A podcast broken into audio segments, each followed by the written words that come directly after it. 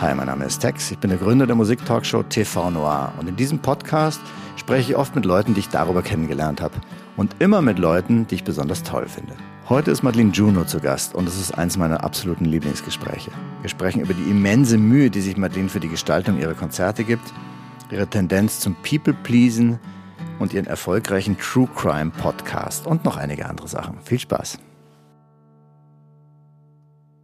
Meine Damen und Herren, mir gegenüber sitzt die tolle Madeline Juno. Hallo. Schön, dass du es geschafft hast. Und heute ist auch der Tag, wo wir am Newsletter gestern äh, auf den Social Media schon bekannt gegeben haben, dass du bei unseren Shows dabei bist, jetzt im August. Ähm, was total, was mich jetzt total freut. Irgendwie ist es ganz rund und es ging auch ganz schnell und irgendwie alle hatten Bock drauf. Und Ey, ganz meinerseits. Ich freue mich wahnsinnig. Das ist äh, irgendwie ein schöner, kleiner Zwischenstopp so nach der Tour und irgendwie vor dem Herbst, Winter nochmal so was Schönes mitzunehmen. Super, und du hast auch gesagt, so. du bist gerade so schön eingegroovt noch von der ja. Tour. Du bist ja einen Monat lang bist du getourt, oder jetzt gerade? Ja, wir hatten ja, was heißt leider, also es war eigentlich total toll. Wir hatten eine N2 geteilte Tour und demnach war es dann irgendwie so ein Monat mit Proben und irgendwie mhm. kurzer Pause dazwischen. Genau. Ja. Das finde ich eigentlich sogar ganz cool, wenn man dann nochmal so einen Atmer hat, ja. wo man irgendwie ein paar Sachen noch erledigen kann und so und ja. dann nochmal rein darf Voll. in den Tunnel. Am Anfang war ich ein bisschen traurig darüber, dass das so äh, kommen würde, weil ich so dachte, oh Mann, äh, vielleicht, also früher war man ja immer so in einem Wisch einfach unterwegs und so und war dann irgendwie am Ende richtig doll am Arsch.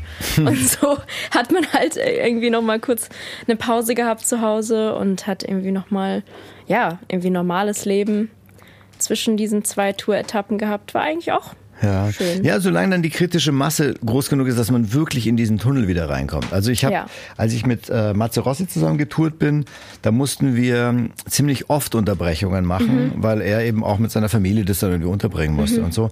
Und das war das war für mich nicht so einfach, weil ich dann die, den Alltag nicht ganz losgeworden bin. Und ich finde dieses Eintauchen so schön, wo man dann irgendwann weiß, die wissen schon gar nicht mehr, dass es mich gibt.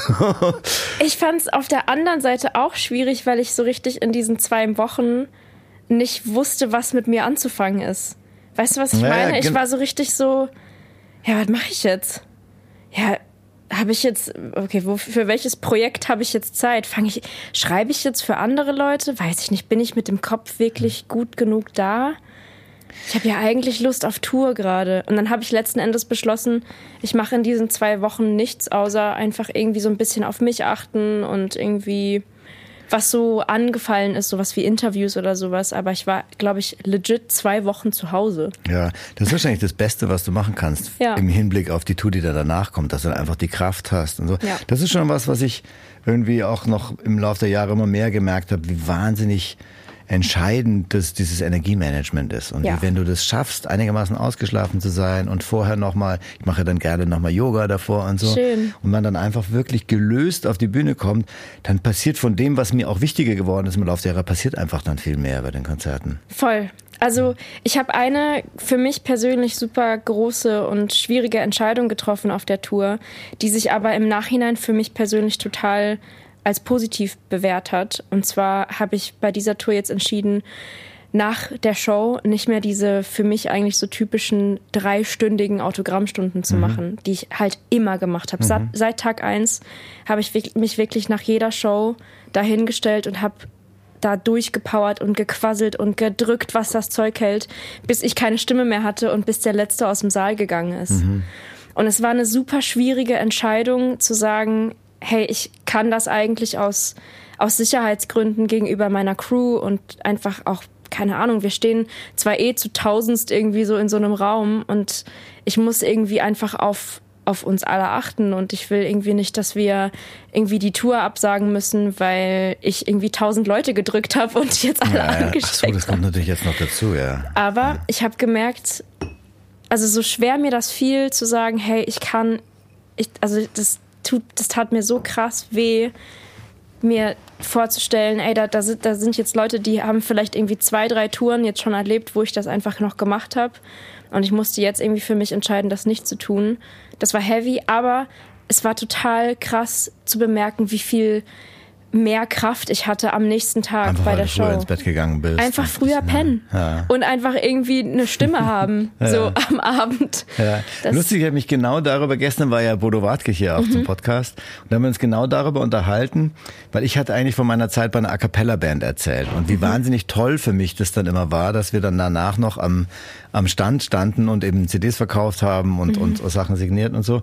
Aber dann haben wir eben auch den Unterschied festgestellt, so ein Projekt, wo man selber die Frontfrau ist in deinem mhm. Fall oder auch die Anna Depenbusch, die hatte ich neulich in Erfurt besucht, da hat sie auch gesagt, die hat es ganz süß gemacht, dass sie ganz viele Pakete schon vorher vorbereitet hatte, die waren ganz süß zusammengeschleift und, und mit Unterschrift und so und die auch gesagt, das tut dir so genau wie du eigentlich, tut dir so gut, diese, diese Platz ich, zu haben. Ich habe ganz, ganz, ich habe hunderte Armbänder gemacht. Ach, für selber mein, gemacht? Ja, so ah, Perlenarmbänder und, und habe dann irgendwie auch gedacht, so ey, wenn ich nicht rausgehe nach den Shows, dann gibt's irgendwie auf jeden Fall zusätzlich dazu, dass ich eh den ganzen Merch selber gemacht habe, was nicht das gleiche ist, aber gibt's einfach ganz viel Kram, den ich selbst gemacht habe, den man sich da abholen kann. Das finde ich toll, weil ich glaube, das ist auch ein, ein wichtiger Teil von dem Bedürfnis vom Publikum, dass sie irgendwas mitnehmen, was, was einen direkten Austausch mit dir irgendwie symbolisiert. Und da ja, ist dann hoffe. sowas, sowas erst gemacht, das finde ich sehr schön, ja. Voll.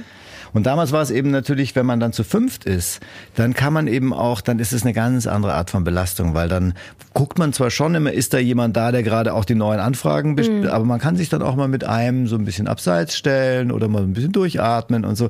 Eine ganz andere Art. Aber Ey, natürlich, wenn sich alles auf dich fokussiert, das, das kann ich mir vorstellen, wie anstrengend das ist dann. Voll. Also es ist natürlich auch, ich hatte auf jeden Fall früher immer das Gefühl, ich kann auf jeden Fall jetzt sagen, ich habe wirklich alles gegeben. Ich habe mit jedem geredet, ich habe jeden umarmt, ich habe allen zugehört. Ich habe irgendwie jetzt tausend Stories, die ich mit nach Hause oder in mein Hotelzimmer nehme. Was auch krass ist, musst du auch dann irgendwie, dann rattert der Kopf noch bis nachts um drei.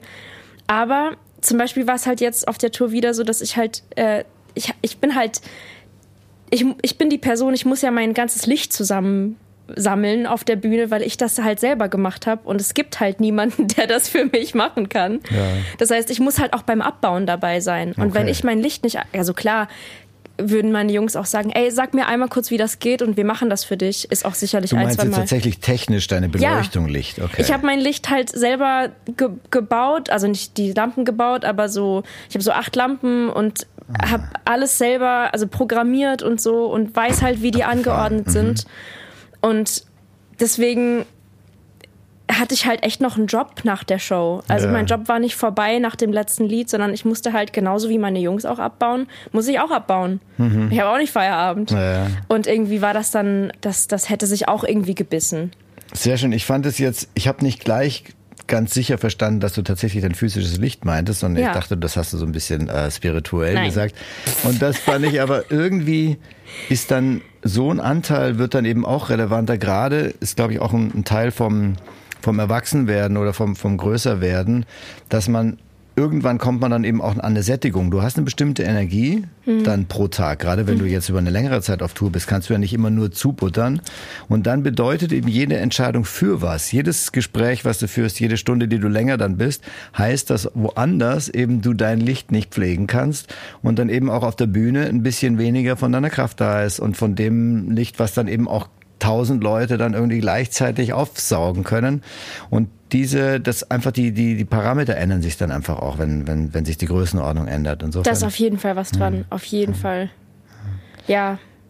Ich, ich lerne halt auch immer noch, also gerade jetzt, so die letzten zwei Jahre waren sehr, sehr, sehr, sehr groß für mich, was so Realisationen betrifft. Also ich habe einfach extrem viel gelernt über mich selbst und lerne zum Beispiel gerade zu, zu also ich verstehe gerade erst so, dass ich all die Jahre, mein ganzes Leben nie wusste, wie ich sage oder wie ich kommuniziere, was ich brauche. Mhm. Ich habe das nie gemacht, ich habe das nie praktiziert, ich habe nie gedacht, ich darf das. Mhm. Und deswegen habe ich bin halt ein kleiner People Pleaser und habe deswegen auch immer gedacht, ich muss das machen, weil erst wenn ich das mache, dann dann bin ich wertvoll. So, mhm. weißt du, was ich meine? Total. Und irgendwie jetzt, wo ich gerade so eine Phase habe, wo ich irgendwie ein bisschen mehr verstehe, hey, weißt du was, ich, also du gibst eh 100% bei jeder Show.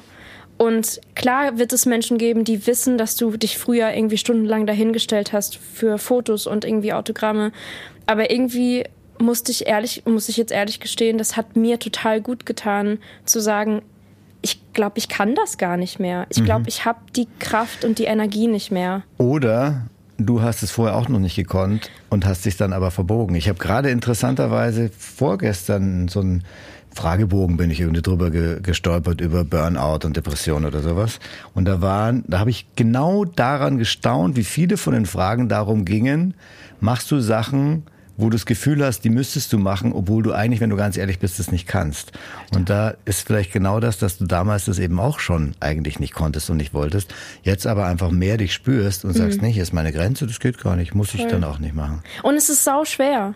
Es ist sau schwer als Mensch, der immer oder dazu neigt, ja zu sagen und irgendwie denkt, ja, ja ich, nee, das kriege ich auch hin.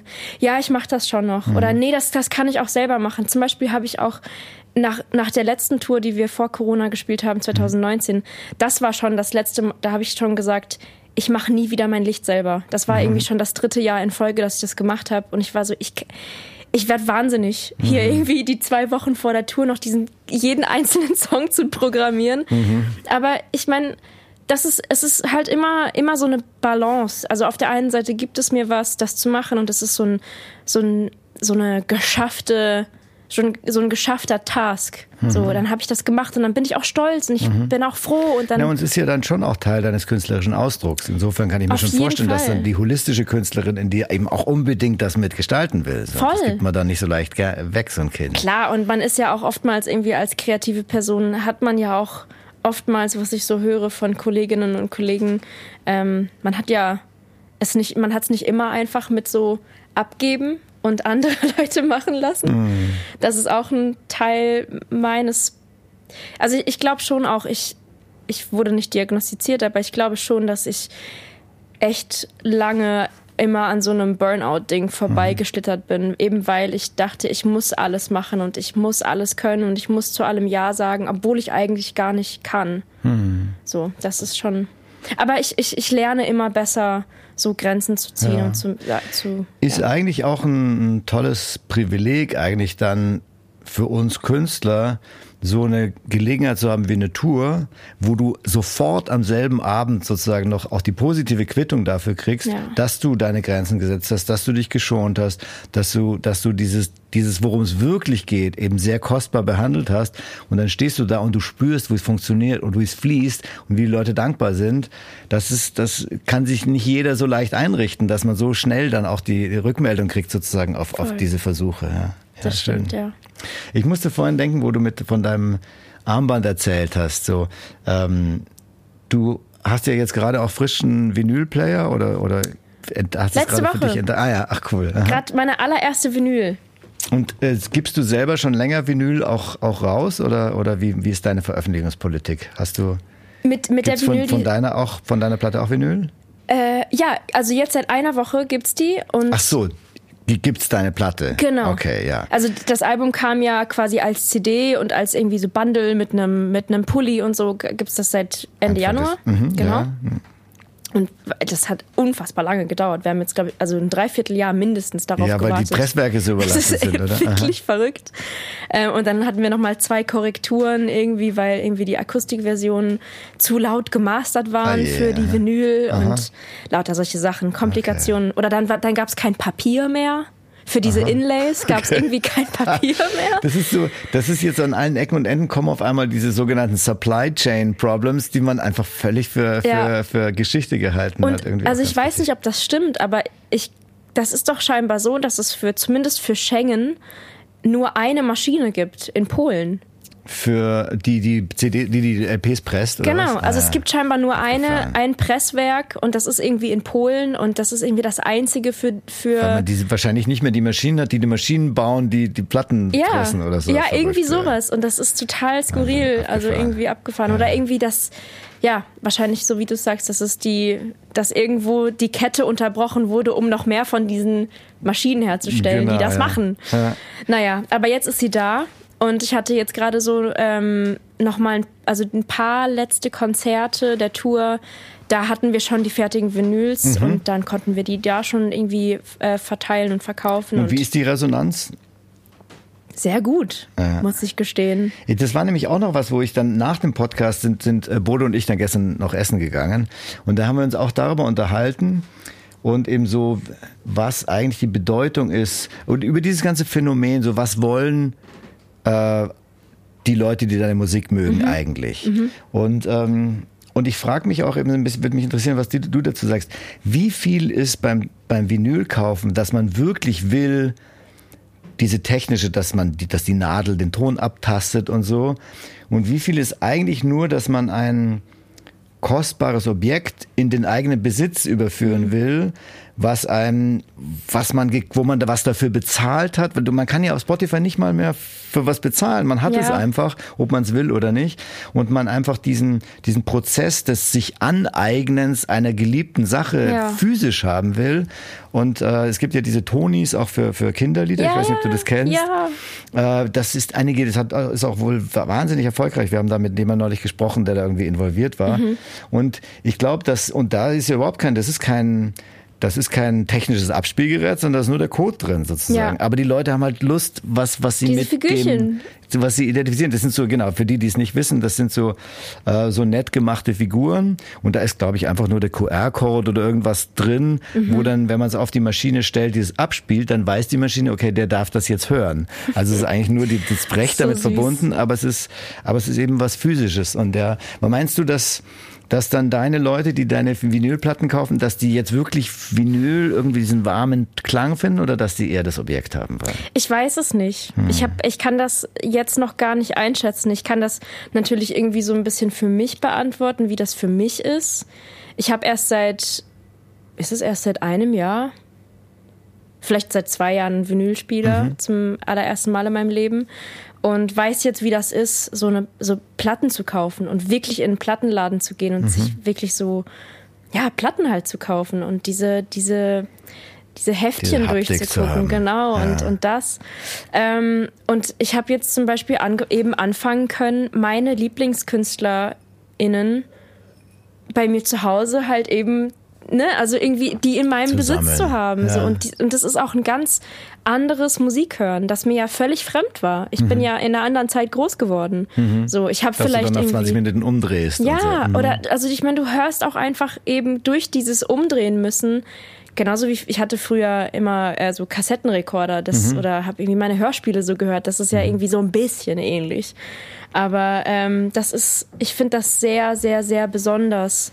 Jetzt so meine Lieblingsplatten, teilweise dann auch mal in so einer Special Edition mhm. ähm, halt zu Hause zu haben und irgendwie so diese, dieses Design zu sehen oder so. Das ist halt für mich auch sehr inspirierend. Ja.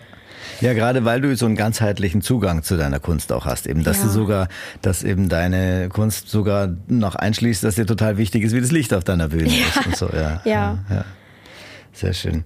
Wir haben vorhin äh, im Vorfeld schon angefangen zu sprechen und dann habe ich gesagt, stopp, wir müssen das jetzt hier stoppen, weil das äh, eigentlich nett ist, das in den Podcast noch mit aufzunehmen. Und zwar kam irgendwie die Rede drauf, genau, wir haben uns überlegt, wir haben dich gefragt, ob du auch einen Podcast hattest. Mhm. Und dann hattest du angefangen, von deinem True Crime Podcast zu mhm. erzählen. Mhm. Und dann habe ich jetzt Timo versprochen, dass wir das jetzt hier nochmal thematisieren. Erzähl doch mal, was das war, weil das war ja offenbar ein ziemlich äh, wichtiges, ziemlich dickes und anstrengendes Thema für dich.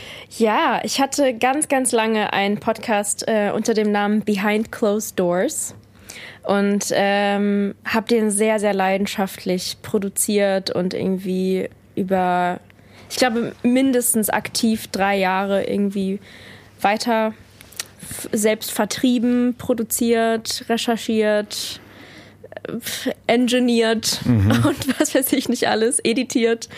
Ähm, naja, und das war, also ich, ich irgendwie, ich liebe halt generell alles, was mich so ein bisschen gruselt und was ich nicht, äh, was ich nicht nachvollziehen kann. Mhm. Und wer kann schon großartig Serienmörder nachvollziehen? ich nicht.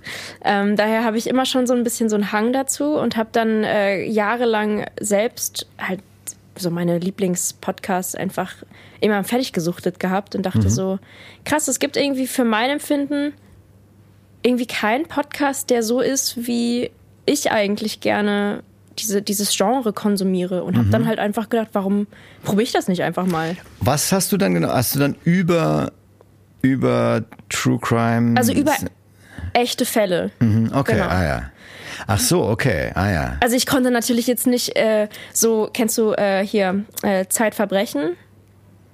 Vom, vom nee. Zeitmagazin. Nee. Da gibt es ja äh, ein, das ist ein sehr bekannter True Crime Podcast, mhm. aber eben oder ja, produziert vom Zeit-Team mhm. mit Sabine Rückert. Die ist irgendwie die Herausgeberin vom Zeit äh, äh, hier True Crime Magazin. Mhm.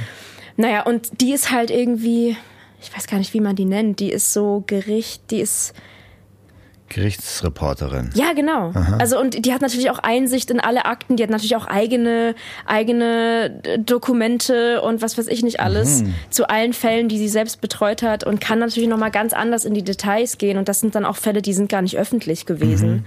Ähm, ich habe natürlich nur Fälle bearbeitet, die wo du Material hattest. Genau und wo man einfach da habe ich mir halt zig Dokumentationen angeguckt, irgendwie alles durchgelesen, was ich gefunden habe und habe dann erstmal wirklich so ein komplettes Skript geschrieben, eine Woche lang halt recherchiert und dann geschrieben und dann habe ich das wie so eine Art Hörbuch vorgetragen. Also weil ich so ja kein Storytelling eigentlich. Ja, genau. Ja. Das wollte ich auch fragen. Du warst komplett alleine bei dem ganzen Projekt. Ich war komplett allein. Ich hatte, glaube ich, zwei wenige Folgen mit irgendwie Gästen. Mhm.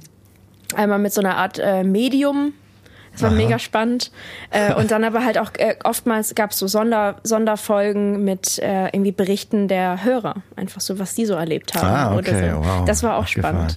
Und hast du da dann war das dann auch für die, für die Anhänger von dem Podcast erkennbar, dass du eigentlich Sängerin bist und ganz andere Sachen machst oder warst du dann eine ganz andere Persona? Ich habe das, glaube ich, in der allerersten Folge mal gesagt, dass Aha. ich das eigentlich, dass ich eigentlich keinerlei äh, Erfahrung habe. So.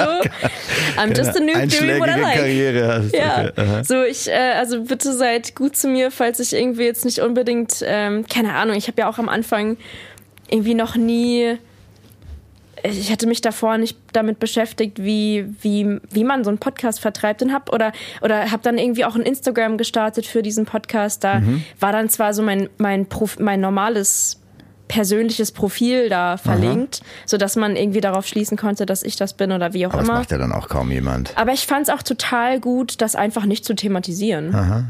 Ja. Also das fand ich mega, mega, cool. mega gesund. Und wie viele Anhänger hattest du dann da von dem Podcast? Ey, das ist ein sehr sehr äh, ein großes Thema für mich gewesen. Auch schwierig, das irgendwie an, an Nagel äh, hängen zu müssen oder gehängt zu haben.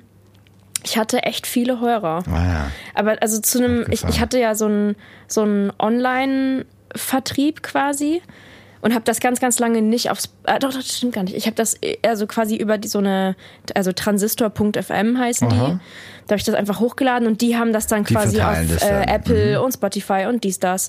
Und da konnte ich halt aber sehen, dass sogar, also auch die Leute konnten das auch physisch als MP3 runterladen, was ich wirklich irre fand. Mhm. Und ich hatte teilweise pro Folge irgendwie 40.000 MP3-Downloads. Wow, okay. Also ja wirklich ja. so, da hat irgendjemand auf MP3 runterladen geklickt. Okay. Aha, und dann war ich so, hä?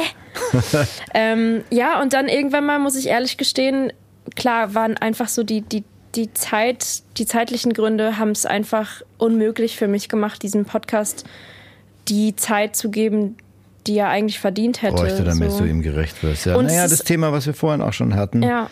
dass man halt dann alles, wofür man sich entscheidet, ist dann eben auch eine Entscheidung gegen was anderes. Und dann Absolut. muss man halt haushalten. Ja, und dann irgendwie kommt auch so ein bisschen dazu, dass es halt einfach extremst viel Arbeit ist für umsonst, ne? Also ja. es ist, es ist, also das ist, das war mir nie wichtig, weil ich ja damit nie einen Cent verdient habe. Mhm. Aber irgendwie war das dann auch schon so, es war halt ein Fulltime-Job eigentlich, ja, just for fun. Ja.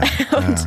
und ja, aber es, es wirft, wirft, natürlich auch ein Licht ähm, darauf und das, das ist das, was, was uns alle auch irgendwie bei TV Noir so unsere Arbeit so lieben lässt, dass wir mit Leuten arbeiten, deren Priorität ist, dass sie was im Herzen haben, was raus muss. Ja, und dass sie dem alles, alles äh, unterordnen. Und das ist einfach auch dann in so einem Umfeld zu arbeiten. Wir sind ja jetzt schon 14 Jahre insgesamt dabei. Wahnsinn. Und, ähm, und das, das ist auch, ähm, so, wenn ich dann mal überlege, was haben diese ganzen völlig unterschiedlichen Leute, die bei uns schon mal waren, gemeinsam, dann ist das eigentlich das, was sich wirklich total durchzieht. Das, also manchmal klappt es auch nicht so ganz, aber ich würde doch sagen, die, die uns am meisten in Erinnerung bleiben und die, die irgendwie toll sind und zur TV-Nummer passen, das sind die, die eben genau sowas machen. Die sagen, mich fasziniert es, ich habe da eine Leidenschaft dafür und dann mache ich das und ganz hinterher frage ich mal, wie, wie sustainable ist das ja. eigentlich und so. Ja. Aber das ist, diesen Geist spürt man natürlich auch bei jedem von deinen Songs und bei der Art, wie du auftrittst, bei der Art, wie du offenbar deine Tour organisierst und so. Das ist einfach toll, da für uns auch da an, an dieser Lebenseinstellung irgendwie teilzuhaben. Schön. Ja, ja. Apropos Team, wo ich das so erzähle von uns, äh, Jule hat, äh, ich glaube, dass wir dich überhaupt kennen, kam ursprünglich über Jule. Jule! Die, die dich ähm, bei einem Auftritt von Wilhelmine kennengelernt Ach, schön. hat, die offenbar totaler Fan von dir ist. Schön. Wie hat sich da der Kontakt ergeben zwischen dir und Wilhelmine? Kannst du dich ähm, erinnern? Äh, Wilhelmine war auch bei besagtem Frühstück ah, dabei, ja. bei mir zu Hause. Das, äh, das ist Jahre her. Ach, das war wahrscheinlich dann im Rahmen von diesem V-Breakfast Ding sogar, oder? Das ist diese Frauen in der Musik in Berlin, was wo Jule auch engagiert ist oder äh, keine Ahnung. Also ich, ich, ich kann nur ich kann nur von mir irgendwie sagen, wir haben halt einfach so, ich glaube 2017 oder sowas könnte mhm. das eventuell gewesen sein. Da gab es einfach so eine so eine Phase. Ähm, bei der, ich glaube, ursprünglich war so der, der Funke ging von Antje Schumacher aus, dass sie so meinte, so, hey, äh, ich bin jetzt auch in Berlin und ich glaube, es gibt so viele Frauen in der Musikindustrie, die sich noch gar nicht kennen. Ich glaube, das ist dann tatsächlich das, was, was Ach, Jule gegründet hat eigentlich. Sogar. Wirklich? Ja, müssen wir, kann man, Jule? Oh, da dumm. Aber ist es... Okay, ah ja, okay. Offenbar war die Zeit dann soweit. Lustig, dass es dann, also dann sind da vielleicht so zwei Parallelen. Ja äh, nebenher gelaufen. Aber cool. genau, dann gab es halt irgendwie so diesen, diesen, ich glaube, diesen ursprünglichen Gedanke, ich meine von Antje. Und dann äh, hatte sie schon sicherlich viele Mädels kennengelernt und dann mhm. ähm, haben wir irgendwann mal nach einer, nach einer Location gesucht, wo wir noch mehr Mädels einladen könnten. Mhm. Und ich hatte damals in einer sehr, sehr lustigen großen WG gewohnt ah, mit einem riesigen Wohn- oder Esszimmer und habe dann gesagt, kommt doch alle zu mir. Ach, cool, und dann ja. waren halt irgendwie ja. wirklich von, von Lea bis Antje bis, äh, pff, keine Ahnung, Fela, mhm. äh, Wilhelmine, alle möglichen Mädels waren da.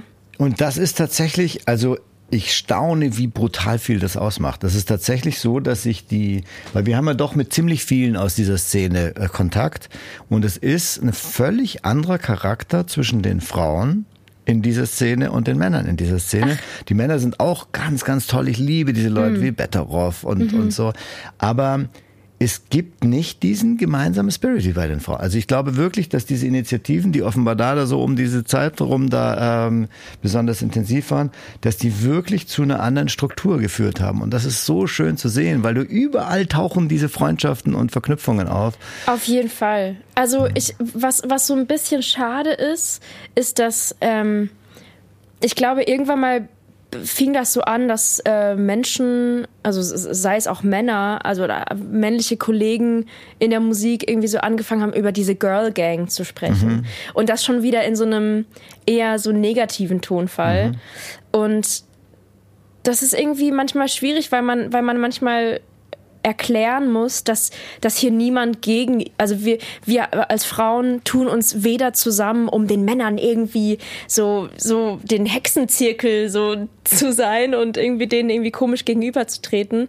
Ähm, es ist, also wirklich dieser ursprüngliche Gedanke war einfach nur, hey, wir sind so viele und so viele von uns kennen einander noch gar nicht und wir haben sicherlich alle so viele Stories erlebt, die miteinander vergleichbar sind, wenn wir nicht sogar alle irgendwie irgendwo mal das Gleiche erlebt haben in dieser Branche.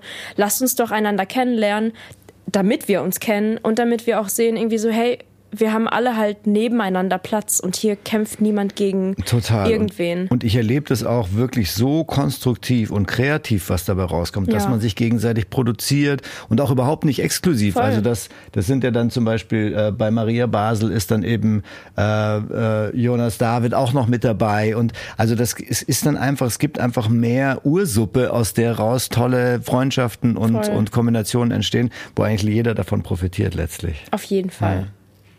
Auf jeden Fall. Schön, ja cool. Und äh, habt ihr auch so Wilhelmine und du, äh, haltet ihr auch Kontakt jetzt? Ja, ja voll. Ach, cool. äh, wir sehen uns, also Wilhelmine war zum Beispiel lustigerweise zufällig, als wir in Köln gespielt haben auf Tour, war sie gerade in der Stadt, da ah, haben wir uns dann gesehen. Ach, das ist war, nett, wenn man sich so überkreuzt. Da ja. war sie dann da und irgendwie hat dann auch irgendwie ein T-Shirt gekauft und jetzt schickt sie mir immer Fotos von, von sich mit meinem T-Shirt, meinem Gesicht drauf und, und das ist irgendwie mega süß. Wir sehen uns nicht annähernd so oft, wie ich wünschte, dass wir uns sehen würden, aber mhm. wir halten Kontakt und ich, ich liebe diese Frau. Ich finde, die ist so, so eine, also sie ist so eine positive Seele. Ja, ich erinnere mich noch, äh, wo, wo ich damals zu Warner nach Hamburg gefahren bin. Das war das erste Mal, dass ich so einen Plattenfirmenbesuch mhm. gemacht habe.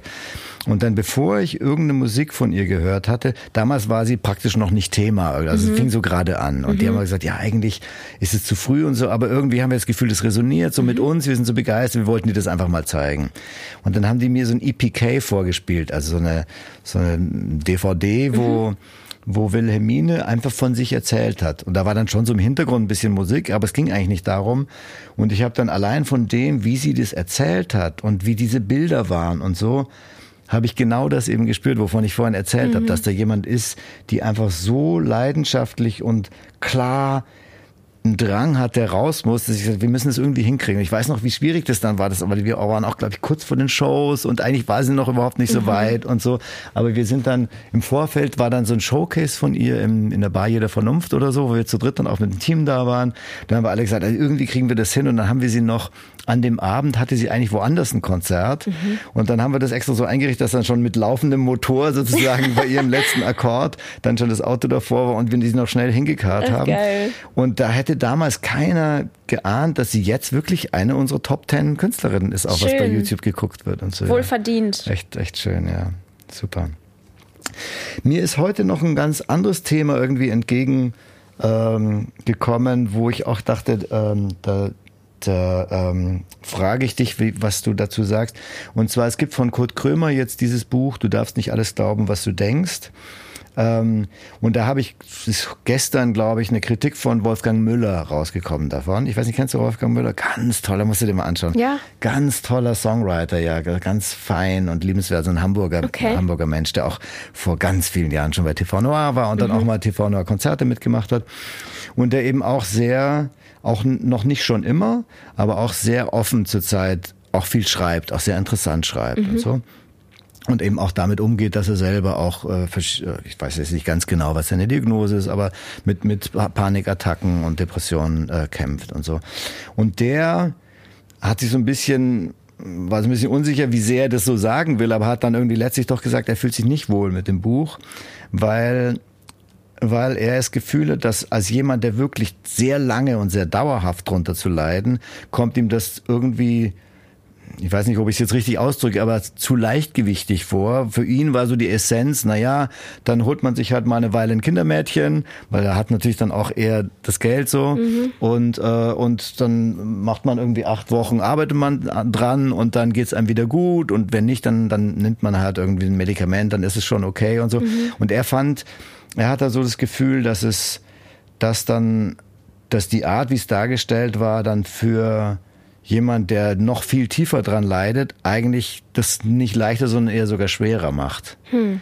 Ist es, ähm, ist es was, ich weiß es nicht genau wie bei dir, du hast ja, du, für dich ist ja auch ein wichtiges Thema, mhm. Depression. Mhm. Ähm, ist, ist das bei dir schon mal passiert, dass du irgendwie das Gefühl hast, jetzt übernimmt jemand sozusagen was, was mir wichtig ist und stellst auf eine Art da, wo ich mich überhaupt nicht damit identifizieren kann? Oder andersrum, dass dir so jemand was vorgeworfen mhm. hätte oder so? Ach, sicherlich ist das ein super heikles Thema. Also ich glaube, was, was ich jetzt gerade gedacht habe, als du das ähm, erzählt hast, habe ich gedacht, okay, das ist halt immer, das ist halt immer sehr subjektiv, glaube ich. Und mhm. ähm, es würde mir, glaube ich, schwer fallen zu sagen, Kurt Krömer hat das falsch porträtiert. Ich glaube, mhm. er hat das für sich so porträtiert, wie er das gefühlt hat und wie, wie sein Empfinden und sein Erleben, sein Erlebnis damit war. Mhm. Ähm, ich kann aber auch nachvollziehen, dass man manchmal halt einfach sagt, hey krass, nee, das, das finde ich ist einfach ein bisschen irreführend dargestellt oder irgendwie mhm. zu leicht äh, dahergesagt oder irgendwie, dann hole ich mir halt irgendwie ein Kindermädchen oder was auch mhm. immer. Ähm, ich finde es aber unglaublich wichtig und total toll, dass er dieses Buch geschrieben hat. Mhm. Für Menschen wie zum Beispiel, ich weiß, dass mehrere Menschen in meinem familiären Umfeld dieses Buch zum Beispiel gehört haben, ähm, die damit selbst nicht zu kämpfen haben. Und mhm. ich glaube, das ist allein, weil ja, eben so dieser, dieser Kurt Krömer, dieser lustige Typ, wenn der dann darüber spricht, vielleicht ist das dann dieser Funke, der das für eine, eine Masse der Gesellschaft, die irgendwie nicht so viel, nicht so dollen Bezug dazu hat, irgendwie einfacher, das so zu verstehen. Eben weil das von jemandem wie Kurt Krömer kommt. Ja. Und damit hilft auch zu entstigmatisieren sozusagen. Voll. Ja. Weil ich, das muss ich zum Beispiel auch sagen, so, so viel Liebe und so viel ähm, Verständnis und irgendwie Dankbarkeit die ich so erlebe und entgegengebracht wird durch meine Musik, was, ne, das ist ein großer Teil davon, warum ich da irgendwie kleben geblieben bin. Also weil ich irgendwie gemerkt habe, so krass, das ist nicht nur, das ist nicht nur scary erstmal, das, das zu machen und das anzusprechen, sondern wenn das dann mal draußen ist, dann ist das extremst beflügelnd. Mhm. Nicht nur für mich, sondern anscheinend auch für die Menschen, die hier alle im Raum stehen und diese Songs mitsingen und mhm. weinen und, und dann hinterher einander, das kriege ich ja auch mit, es entstehen Freundschaften, weil teilweise Leute alleine zu diesen Konzerten kommen und dann Gleichgesinnte finden oder mhm. mir dann irgendwie schreiben, ich war bei deinem Konzert oder ich habe irgendwie deine Musik gefunden oder ich höre deine Musik schon so und so lange und du bist die Einzige, die dieses Thema für mich, was auch immer, mhm. ne? sehr viel Liebe. Mhm. Es gibt natürlich absolut diese Menschen, die einer Frau wie mir, die natürlich Musik macht und die sich das ja ausgesucht hat, Musik zu machen, immer vorwerfen würden, äh, ich heul rum auf hohem Niveau. Mhm. Weißt du? Also es ist, es ist glaube ich, immer der, der Konsument fasst das immer so auf, wie er das gerade mhm. auffassen kann. Mhm. Und wenn ich in einer Talkshow sitze mit äh, Menschen, die, äh, keine Ahnung, entweder selbst an mentalen äh, ja, unter, unter psychischen Krankheiten leiden oder irgendwie jemanden in ihrem Leben haben oder hatten, die damit zu tun hatten. Und dann bin ich die Künstlerin in der Runde, mhm. die dann darüber spricht, dass sie Songs darüber schreibt. Dann bin ich natürlich die gefühlt mit dem kleinsten Leid. Mhm. Weißt du, was ich meine? Und damit ja, muss man auch klarkommen. Das finde ich aber gerade eben eigentlich das Spannende, das Wichtige daran, dass es entkoppelt wird. Dass mhm. eben, weil ich glaube, das ist ja letztlich auch eines der großen Missverständnisse, dass man sagt, wenn es einem, wenn man depressiv ist, dann, weil man sein Leben nicht auf die Reihe kriegt. Also, mhm. dass man so diese äußeren Umstände als Laie und als Außenstehender koppelt mit dem Inneren und sagt, du kannst doch gar nicht, wenn du, wenn du irgendwie vor tausend Leuten äh, singst und die lieben dich alle, dann kannst du dich doch nicht einsam fühlen oder so, was, was äh, mhm. äh, Lotte, glaube ich, zum Beispiel mal mhm. erzählt mhm. hat und so, dass sie, dass sie auf Tour dann zum Teil einfach sich richtig einsam gefühlt mhm. hat. Und das ist dann in beiden Richtungen eigentlich eine ganz wichtige Erzählarbeit auch, dass sowohl du sagst, ja, ich bin irgendwie begehrt und, und beliebt und, und berühre die Leute und habe trotzdem äh, Zeiten, die wahnsinnig schwer sind. Und andererseits aber auch, wenn ich das, ähm, wenn ich äh, solche psychischen Schwierigkeiten habe, dann kann ich trotzdem fröhlich sein, was du auch meinst mit Kurt Krömer, dann kann ich trotzdem irgendwie, äh, dann heißt das nicht, dass ich irgendwie äh, alles immer nur äh, düster und, und, und schlecht habe und so. Und dass man das voneinander entkoppelt, ist ja eine ganz wichtige Botschaft. Ich habe das auch in einem Interview gelesen, was du mal gegeben hast das, oder gehört, dass du das eigentlich auch schon so eine Art Durchbruch fandest, wie unterschiedlich man heutzutage jetzt nach ein paar Jahren irgendwie mit dem Thema umgeht, verglichen mit vor fünf Jahren oder mhm. sowas noch viel stärker man sich gar nicht getraut hat zu sagen, äh, dass man Depressionen hat, weil man das Gefühl hat, dann bin ich so sehr so ein Loser, der irgendwie zu Hause mhm. rumhängt und nichts auf die Kette kriegt. Ähm Na, heute ist es vielleicht ein teilweise ein anderes Extrem, wo die Menschen eher glauben, das ist so eine, das ist eine Mode. Jetzt mhm. zu sagen, ich habe psychische Erkrankungen oder ich bin psychisch erkrankt oder ich habe diese und jene ah, ja. Schwierigkeiten. Mhm. Und das ist, das ist natürlich auch gefährlich und ich finde das auch nicht unbedingt richtig. Aber weißt du, was ich meine? Ja. Also, dass, dass wir jetzt, es, es wird natürlich unfassbar tollerweise öfter thematisiert und den Menschen greifbarer und äh, vor allem einfach sichtbarer gemacht. Mhm. Und dann wird es halt immer scheinbar Menschen geben, die sagen, ja, also, ja, aber das ist ja jetzt auch Mode. Mhm, okay. Also, ja, ich finde, ist, man, man, ähm, man sollte vielleicht nicht jedes Kommentar irgendwie so auf die, auf die Goldwaage legen, zumindest Ja. Es ist halt auch schwer. Ja. Auch.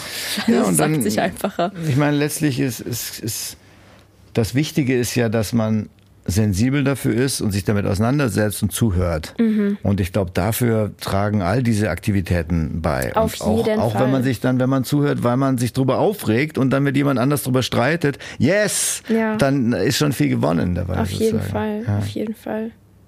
Also ich, ich finde schon noch, dass wir da schon noch ein Stückchen weiter zu gehen haben, eben weil wir doch, ne, also unsere Gesellschaft ist halt doch immer noch so, dass wir, das sehe ich halt in, meinen, in, meinem, in meinem äh, Freundeskreis oder in meinem familiären Umfeld, so wir haben doch immer noch eher, glaube ich, Hemmungen, wirklich darüber zu sprechen. Und das wird immer besser. Ich glaube eben, weil wir schon so viel geschafft haben, aber es ist halt einfach wirklich noch. Ich glaube, es gibt auch zwei unterschiedliche Phänomene. Das eine ist die, ja, die, Gesellschaft, die gesellschaftliche Einordnung von, von dieser Art von Problemen. Und das andere, vielleicht tiefer liegende, ist aber auch, dass unsere Gesellschaft halt auch als kapitalistische Gesellschaft auch einfach so wahnsinnig viel Wert auf die Leistungsfähigkeit und den Erfolg legt, dass in Gesellschaften, die das nicht haben, weil sie irgendwelche Urstämme sind, wo halt gemeinsam gejagt wird und wird gemeinsam gefuttert. Und es ist jetzt nicht so entscheidend, ob einer, ob einer mehr geerbt hat oder, oder eine bessere Ausbildung hat. Oder auch, was mir Freunde erzählen, die in der DDR aufgewachsen sind, wo die kein, überhaupt nicht davon begeistert waren, aber die immerhin gesagt haben, es war einfach viel mehr Platz für für Slacken und für und für nix tun und und äh, und gucken, was gerade spannend ist. Mhm. Und man hatte nicht diesen permanent, gerade auch unter den Künstlern, also zum Beispiel Dirk Zöllner von von Zöllner, es ist heute kennt man die nicht mehr so, aber tolle Band auch, die eben einen wichtigen Teil ihrer Karriere in der DDR hatten. Der hat dann gesagt, ja auf einmal ähm, mussten wir einfach 75 Prozent unserer Zeit waren wir mit irgendwelchen Marketingaktivitäten beschäftigt und vorher haben wir halt den ganzen Tag Musik gemacht und so. Naja, also das mal. spielt da schon auch mit rein, glaube ich. Guck mal jetzt, ich meine, ich, ich muss echt sagen, in den letzten, sagen wir mal, drei, vier Jahren ist so extrem viel passiert in der, in der Musikindustrie oder generell, generell in der Unterhaltungsbranche. Ähm, allein durch die sozialen Medien, die ja mittlerweile gar nicht mehr so sozial sind, wie sie mal haben sein sollen. Weißt du, ich glaube, es ist, es ist mittlerweile, glaube ich, für, für äh, künstlerisch tätige Menschen, es ist, es ist so leicht, sich wie ein Versager zu fühlen, weil alles, was rauskommt, alles, was du machst, wenn du nicht sofort irgendwie diese und jene Like-Marke über, überschreitest oder wenn der Song nicht in diese und jene Playlisten kommt, dann ist der Song eigentlich dem, dem Tode geweiht. Oder dann bist du vielleicht irgendwie dem nächsten Drop äh, deines, keine Ahnung, es gibt ja alles schon passiert, irgendwie des Managements oder der, der, der Plattenfirma irgendwie. Äh, darauf musst du dich dann vorbereiten, dass dann, dass dann gesagt wird, ja, hat leider nicht gezündet. Und ich glaube, das ist, das ist auch ein großer Punkt, warum ganz, ganz, ganz viele kreative Seelen da draußen gerade, und da schließt sich da, da, mich eingeschlossen, ich, ich struggle richtig doll damit, weil der Druck ähm, so groß ist zu performen und gut zu performen, dass irgendwie die Dinge gar keine Zeit mehr haben zu reifen. Früher hat man immer gesagt, oder früher ist das ja noch vorgekommen, dass, keine Ahnung, ein Song rauskam und dann hatte der seinen Peak nach anderthalb Jahren, weil Ja, irgendein Radiopromoter da, dafür gekämpft hat, dass irgendwie, keine Ahnung, Radio NRW diesen Song in die Play, in die, in die Heavy Rotation gepackt hat. Hm. Und dann bringt das, das und das und das ins Rollen und dann ist irgendwie dieser Song zu einem fucking Hit geworden. Habe ich gerade von Simon und Garfunkel, Sounds of Silence, war irgendwie genau eineinhalb Jahre oder zwei Jahre, war so vor sich hingedümpelt. Und dann, und dann irgendwann kam das dann über die Hippie-Bewegung, wurde der dann über so Radiostationen, genau wie du sagst, dann auf einmal groß und dann haben sie nochmal neu aufgelegt und dann wurde es ein Welthit. Ja. Also, ja. Und sicherlich gibt es diese Stories auch noch, vielleicht auch durch irgendwie sowas wie TikTok. Das ist auf ich, Kate Bush. Running, Running Up the Hill oder That Hill. Ähm, das ist ja irgendwie der Song mit der größten Zeitspanne zwischen äh, Top 10 Entries. Der hatte Okay. ja irgendwie in den 80ern war der in den Top 10 und ist jetzt durch. Achso, und jetzt wieder, oder? ja, und der war ah. wieder auf Platz 1, ich glaube Okay, zumindest ja. in UK. Okay. Ähm, klar, primär durch Stranger Things, diese Serie, aber halt auch vor allem durch die, durch die sozialen Medien. Ja. Und ich meine, so, solche Stories gibt's auch, aber es ist halt, ich will damit nur sagen, ich glaube, viele Menschen haben das Gefühl, weil du gerade meintest, es gab eine Zeit, da hatte man gefühlt viel mehr Zeit irgendwie fürs Nix-Tun oder fürs sich ausprobieren und einfach machen mhm. und sich ausleben. Und heute bist du ganz doll auf Performance getrimmt und alles muss klappen und begeistern und wenn nicht, dann ja, ist leider ein Flop. Hm. Hm, und das ist aber eben auch nicht unbedingt ein böser Wille, sondern das sind dann eben irgendwie Mitarbeiter von Firmen, die irgendwie auch überleben müssen. Klar. Und die sich dann sagen, so intensiv wie wir hier reingehen, mit welcher Woman Power und Manpower wir da reingehen, hm. äh, brauchen wir einfach das und den und den Return, sonst rechnet sich's nicht. Ja. Und das ist halt dann doch letztlich auch Teil des Systems, dass das eben auch auf diesen, äh, auf eine ganz natürliche Art diesen Wettbewerb der absoluten Maximierung damit sich bringt. Bei, also womit ich zum Beispiel persönlich total gestruggelt habe die letzten Jahre, sind so dieses, diese, dieser Aspekt meines Jobs im Internet stattzufinden mhm. und irgendwie so eine Brücke zu, wie soll ich das sagen? Also ich hatte ganz, ganz lange das Gefühl, ich muss jetzt auch ein Influencer sein mhm. und muss jetzt irgendwie jeden Tag in die Kamera reden und irgendwie so tun, als wäre jeder Tag einfach amazing mhm. und als, als würde ich mich auch so fühlen und als würde ich auch so aussehen und bla bla bla. Und habe irgendwie im, eigentlich immer schon auch vor irgendwie dieser ganzen super krassen sozialen Medienzeit immer nur das machen wollen, von dem ich das Gefühl hatte, das bin 100% ich und da kann ich jetzt irgendwie wirklich ich sein und dahinter stehen und sagen, ja, da habe ich jetzt alles gegeben. Und womit ich richtig doll struggle, ist so, also es gibt ja so viele Menschen, die posten jeden Tag irgendwie irgendeinen Scheiß. Und das ist vielleicht nicht mal unbedingt scheiße, mhm. aber ich krieg das nicht hin. Mhm. Ich, also ich, ich, ich bin gar nicht in der Lage, irgendwie jetzt hier so dieser, dieser Social Media Mensch zu sein. Hast du das, das Gefühl, du müsstest? Ich habe das Gefühl, ich mhm. müsste und dann habe ich Phasen, da komme ich dem irgendwie so nach. Und manchmal klappt das und dann ist das irgendwie cool oder da sind die, die Resonanzen sind dann auch immer, mhm. also ich, ich merke schon auch, dass die Leute sich irgendwie auch freuen, wenn es mehr zu sehen gibt. Mhm. Aber ich denke dann auch immer so, ja, aber who cares? Also wen juckt das denn, wenn ich jetzt irgendwie zeige, was ich gerade gegessen habe? Mhm. Also ja. ist jetzt auch vielleicht irgendwie banal, aber ich finde, es ist, es ist super schwierig, manchmal so die Balance zu finden zwischen dem, was man gefühlt machen muss und was irgendwie, keine Ahnung, das Team sagt dann so, ja, kannst du nicht, oder was könnten wir denn machen jetzt zum Release deines Songs? Mhm. Könnten wir nicht so ein, früher gab es ja so eine Phase vor ein paar Jahren, wo man so zu jedem Song, den man so rausgebracht hat, irgendwelche Tänze hat machen mhm. sollen.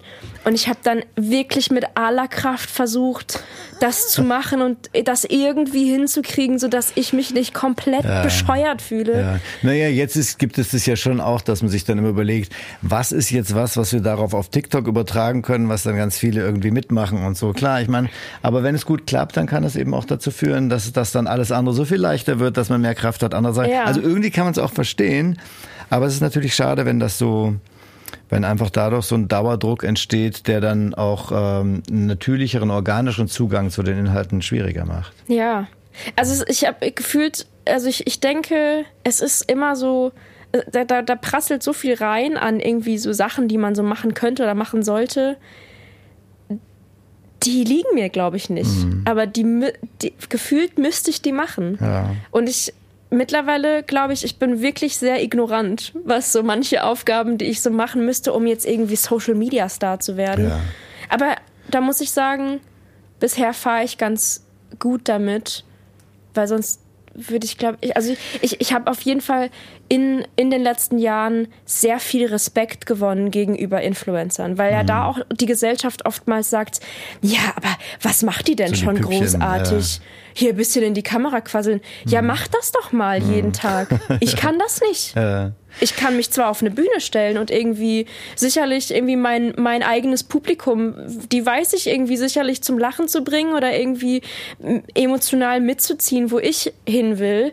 Aber ich kann hier nicht irgendwie den Oh, it's a beautiful day. Schaut mal, was ich hier esse. Das bin hm. ich nicht. Ja. Und, Aber ja. es zeichnet sich doch bei dir ab, dass du da immer mehr, so wie ich es jedenfalls jetzt erlebe, immer mehr auch dich anfreundest oder, oder dass dein Leben als öffentliche Künstlerin in Bahnen lenkst, die für dich freundlich und, und, äh, und nachhaltig sind. Voll. Und dabei bist du extrem erfolgreich jetzt. Das muss man einfach mal sagen. Wir haben vorhin auch im Vorfeld uns noch über die Tour äh, unterhalten, die bei dir einfach ausverkauft war. Was zurzeit gibt es das eigentlich nicht.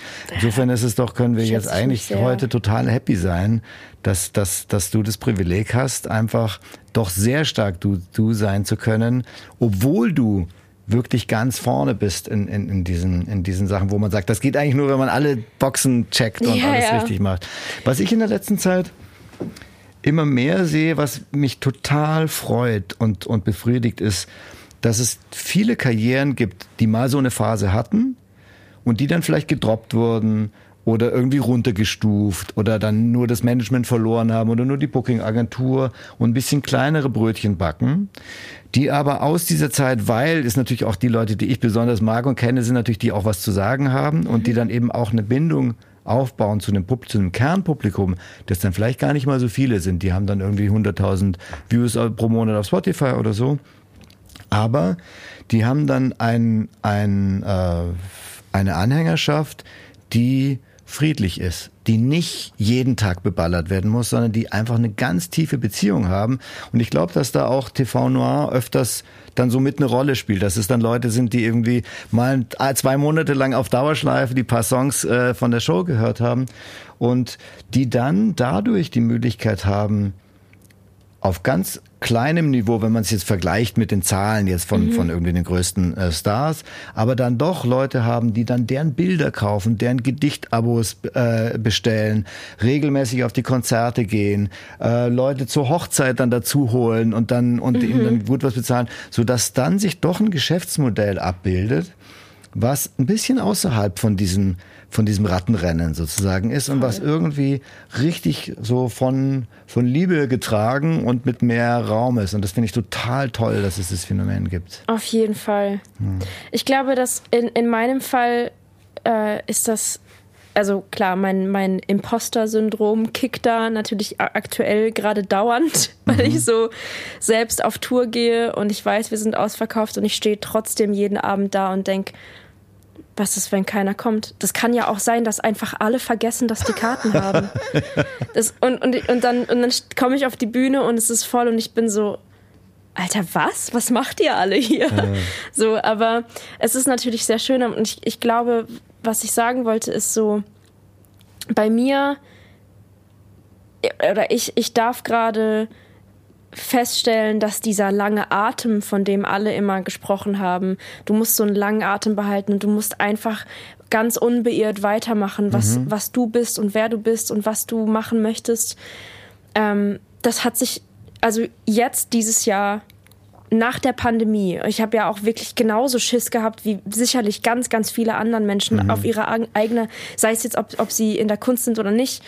Ich hatte so krass Angst mhm. in dieser Pandemie und du hattest ja keine Ahnung, wie geht's weiter und bla bla und wie ist das dann, wenn man mal wieder irgendwie auf Tour geht? Vielleicht dann kommt ja gar keiner. Und jetzt gerade ist wirklich so ein Zeitpunkt, wo ich wirklich merke, krass, es ist, es ist viel passiert. So und irgendwie in dem, in dem Moment, wenn Leute dir so sagen, ja, du, halte durch und du, du musst einfach weitermachen, so, dann bist du so, ja, aber warum kann das nicht jetzt passieren? Ich habe hm. doch jetzt gerade gefühlt meinen besten Song geschrieben. Und, und es, dann ist aber, der, dann bist du nicht da. Und, und irgendwie ist das, es ist echt ein krasses Privileg, das jetzt gerade zu erleben, weil ich, keine Ahnung, ich mache das schon so fucking lange. Ich bin da ja so früh reinge, reingestolpert mhm. und habe wirklich irgendwie, ich habe es irgendwie einfach, ich bin sicherlich, ne, ich bin kein Hyper-Superstar, auf gar keinen Fall, aber ich komme klar und ich habe meine wundervolle Fanbase und es ist total, ich trage extrem viele Früchte gerade davon, dass ich irgendwie nicht aufgegeben habe. Mhm. Und ich, ich glaube, auf, um, um euch mal ganz kurz irgendwie ein Kompliment auszusprechen, ich glaube schon, dass TV Noir auch ein ganz, ganz tolles Format ist, um genau solche Karrieren und genau solche Geschichtenerzähler und KünstlerInnen zu, zu fördern und eine, eine Bühne zu bieten. So, ja. Vielen Dank. Und es ist, es ist halt fucking Chefskiss. Es ist einfach wirklich genauso. Ich habe heute Morgen ähm, gefrühstückt mit einem sehr guten Freund Äh, und der meinte so, ja, Maddie, bei dir, bei dir erfüllen sich doch jetzt gerade irgendwie alle so, äh, wie nennt man das, so Bucketlist, äh, so mit, bei, bei, dir geht doch gerade irgendwie so jeder Traum in Erfüllung. So, ich habe heute Morgen den, den, Newsletter bekommen, dass du im Admiralspalast spielst. Und dann sitzt du da und denkst so, hey, du hast es, du hast halt so recht, wenn ich jetzt, wenn ich überlege, wie oft ich eure Sendung oder eu, äh, die, die, allein die so die Songs oder die Videos aus, äh, aus der Sendung geguckt habe und immer gedacht habe, Mann, was für ein unfassbar tolles Format. Und allein, dass wir heute hier sitzen und sprechen, die, ich glaube, die 18-, 19-jährige Maddie wäre umgefallen.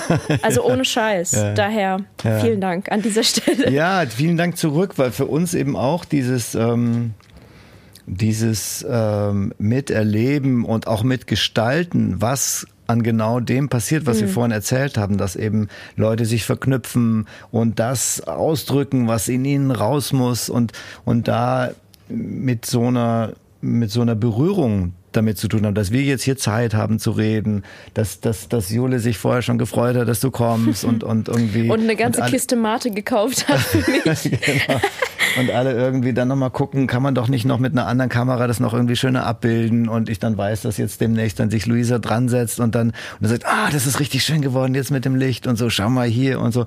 Also, dass wir dann auch immer wieder teilhaben können an diesen innersten, herzhaftesten Prozessen in, in Künstlerinnen und Künstlern ist für uns einfach auch ein totales Privileg. Und ich freue mich jetzt mega, ist vielleicht jetzt auch ein ganz schönes Schlusswort. So, wir freuen uns jetzt einfach beide, glaube ich, sehr, wenn wir dann demnächst uns im Admiralspalast sehen. Ich freue mich wahnsinnig. Super. Es wird sehr schön. Ich war noch nie drin. Ich war noch nie da. Wow, okay, es ist schon, es ist schon grand. Ja, glaube ich. Okay, toll. Wunderbar. Tausend Dank. Liebe Maddie, vielen, vielen Dank. Danke Bis demnächst. Euch. Bis bald.